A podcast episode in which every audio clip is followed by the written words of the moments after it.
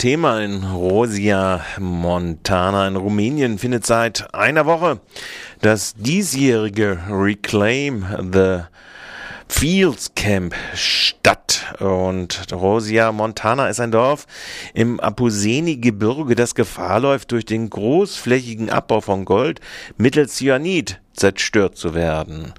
Im Morgenradio von Radio Dreieckland konnten wir mit einem der Camp-Teilnehmer und zugleich unserem RDL-Korrespondenten telefonieren. Ich bin in Rumänien, in Rosia Montagna, letztlich dieses Dorf und auch die umliegenden Berge. Das ist in, den, in Transsilvanien, wenn man so will, in der Region. Und ähm, Rosia Montagna ist bekannt als das älteste Bergbauerndorf, also wo Minen äh, schon seit über 1800, also seit über 1800 Jahren existieren.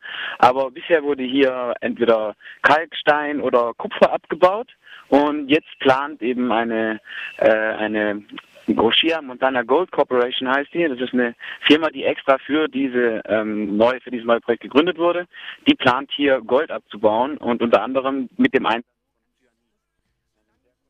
Methode, um Gold auszuwaschen. Es wird sehr viel sehr hochgiftiger Müll entstehen, der hier im Nachbartal in Korna abgeladen werden soll. Und ähm, also das Kornatal ist im Moment noch ziemlich unberührt von dem Bergbau. Hier in Rochia Montagna auf der Seite sieht man schon einiges von den alten Minen und von dem alten Bergbau praktisch.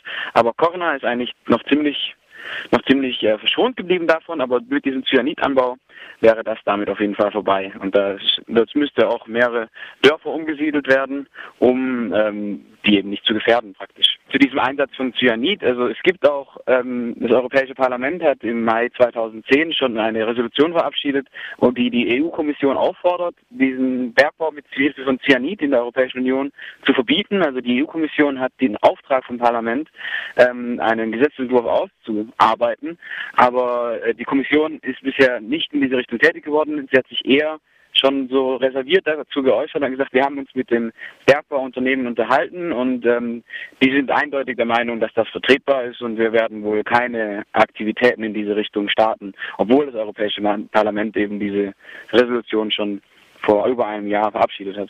Dieser Bergbau in Rosia Montana ist ja seit Jahren geplant und es gibt auch seit Jahren ziemlich heftigen Widerstand dagegen.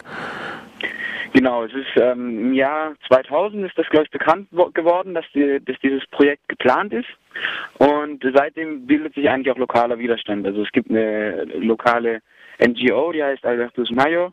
Und äh, dort organisieren sich eben die Leute, die das Angebot der Goldfirma ähm, praktisch umgesiedelt zu werden nicht annehmen wollen und ihr ihre Zuhause im Prinzip verteidigen wollen. Und äh, die ja die Goldfirma, die argumentiert hier, die hat überall ähm, Werbung macht die, also in, in Alba Julia, in der nächstgrößeren Stadt, in der Provinzhauptstadt, wenn man so will, werden ähm, Plakate aufgehängt und diese Werbeanzeigen versprechen dann eben Millionen Investitionen durch diese neue Firma und ähm, dass das wunderbar sei und Arbeitsplätze geschaffen werden und so weiter und so fort. Ähm, es werden auch Fernsehanzeigen äh, geschaltet und in Nachrichten, in, in äh, Newspapers, also in Zeitungen. Und es wird da sehr viel Propaganda betrieben. Auch das Dorf ist voll mit irgendwelchen Bannern. In Hiroshima Montagna ist ein Bergbauunternehmen, das ist unsere Tradition, wir verteidigen unsere Tradition. Aber sie versuchen eben diesen neuen Aspekt dieses Cyanids, dieses hochgiftige, kontroverse Abbaumethode herunterzuspielen und sagen, Cyanid ist überhaupt kein Problem. Anscheinend hat auch ein Repräsentant dieser Firma gesagt, ähm, er würde Cyanid trinken und das sei alles total ungefährlich. Dieses Camp, bei dem du jetzt teilnimmst, dieses Reclaim the Fields Camp, was hat es damit auf sich? Äh, Reclaim the Fields ist ein Netzwerk, eine Konstellation von jungen Leuten hat es initiiert, meistens, es sind ja vor allem auch Leute unter 35, würde ich sagen, am Camp. Ähm, wir waren, es sind immer mehr, das kommen Leute, es gehen Leute, aber so rund 200 waren wir mal gestern. Die Idee ist im Prinzip, dass junge Leute, die sich irgendwie mit Landwirtschaft oder mit Zugang zu Land ähm, beschäftigen, ähm, sich europaweit vernetzen. Und ähm, es kommen sehr interessante Menschen zu diesen Treffen. Also es sind äh, Leute da, die ihr Projekt vorstellen, zum Beispiel aus äh, UK, aus, ähm, aus England.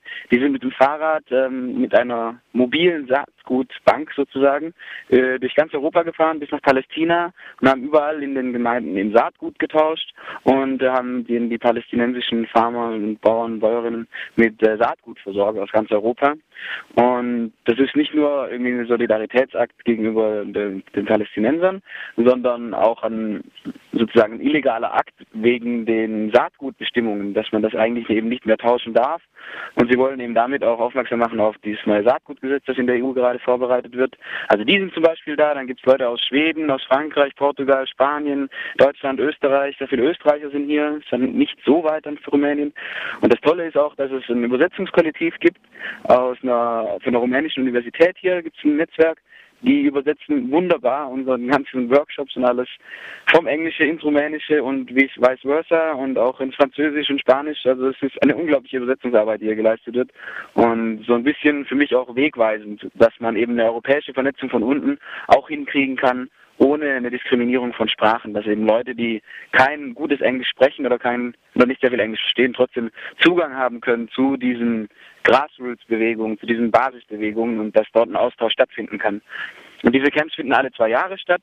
Und das letzte war in Südfrankreich, in Minerve. Und Gold kann man nicht essen, Geld auch nicht. Cyanid sollte man lieber nicht trinken. Reclaim the Fields da geht es einerseits um Landwirtschaft, Anbau von Nahrungsmitteln, aber auch um Widerstand dann gegen solche wahnwitzigen Projekte wie jetzt Goldbergbau oder ähm, Schnellstrecken. Kann man das so sagen? Ja, weil eben diese äh, Schnellstrecken und der Bergbau natürlich äh, die lokalen Bäuerinnen und Bäuern von ihrem Land vertreibt. Weil man kann hier keine Landwirtschaft mehr betreiben, wenn hier alles vergiftet ist. Ja, das sind auch Kämpfe um Zugang zu Land. Und ähm, also Reclaim the Fields ist ein sehr breites Bündnis, in dem sehr viel Platz hat und in dem auch nicht unbedingt immer darauf hingearbeitet wird, dass alle einer Meinung sind und man einen Konsens und eine gemeinsame Vision, ein Ideal hat. Die Vielfalt macht dieses Netzwerk sehr stark. So, das sagt unser Korrespondent vom Reclaim the Feel Camp in Rosea, Montana. www.reclaimthefields in einem geschrieben.org, das ist die Adresse von äh, der Kampagne Reclaim the Fields Camp im Internet. www.reclaimthefields in einem geschrieben, ohne jegliche Striche oder sowas dagegen.org.